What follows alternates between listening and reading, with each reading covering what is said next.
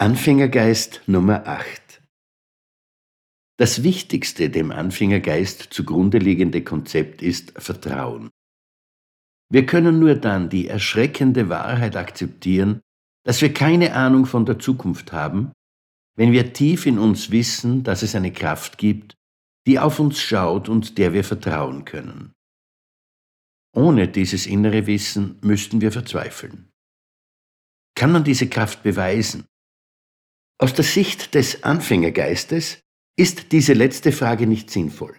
Denn diese Frage geht davon aus, dass wir darauf objektiv richtige und objektiv falsche Antworten geben können. Faszinierenderweise gibt es aber auf beiden Seiten gescheite und hoch ausgebildete Menschen, die sich aber dennoch darüber nicht einig sind. Also scheint es für beide Ansichten schwerwiegende Argumente zu geben.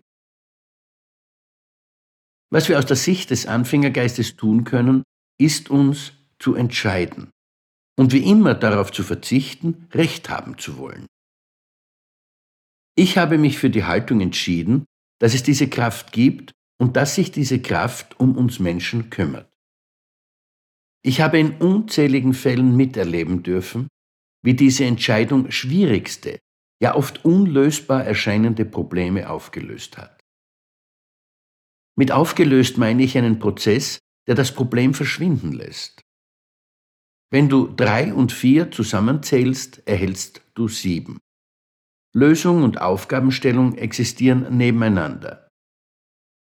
Wenn du aber nur die Zahl sieben als Information bekommst, hast du keine Ahnung, wie es dazu kam.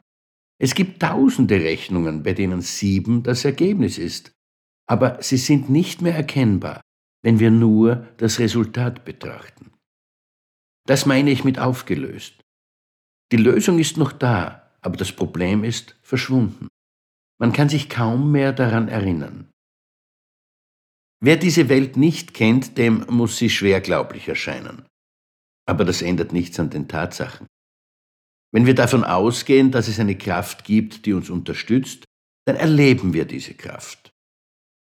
Wenn wir davon ausgehen, dass es sie nicht gibt, dann sprechen wir in den Fällen von glücklichem Ausgang von Zufall, von Glück im Sinn der Wahrscheinlichkeitsrechnung oder von dem Ergebnis unserer eigenen Tüchtigkeit.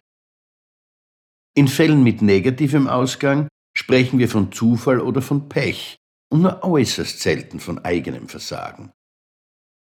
Ich hörte einmal einen jungen Anwalt nach einem verlorenen Prozess sagen, vor Gericht und auf hoher See sei man eben in den Händen des Schicksals. Hätte er gewonnen, hätte er das Schicksal wohl kaum bemüht, sondern wäre sicher gewesen, dass der Sieg eine Folge seiner überragenden Leistung gewesen wäre. Weisere Menschen als dieser junge Mann machen es genau umgekehrt. Sie bedanken sich im Falle des glücklichen Ausgangs bei ihrem Team und beim Schicksal, und wenn es schief geht, suchen sie die Ursache bei sich selbst.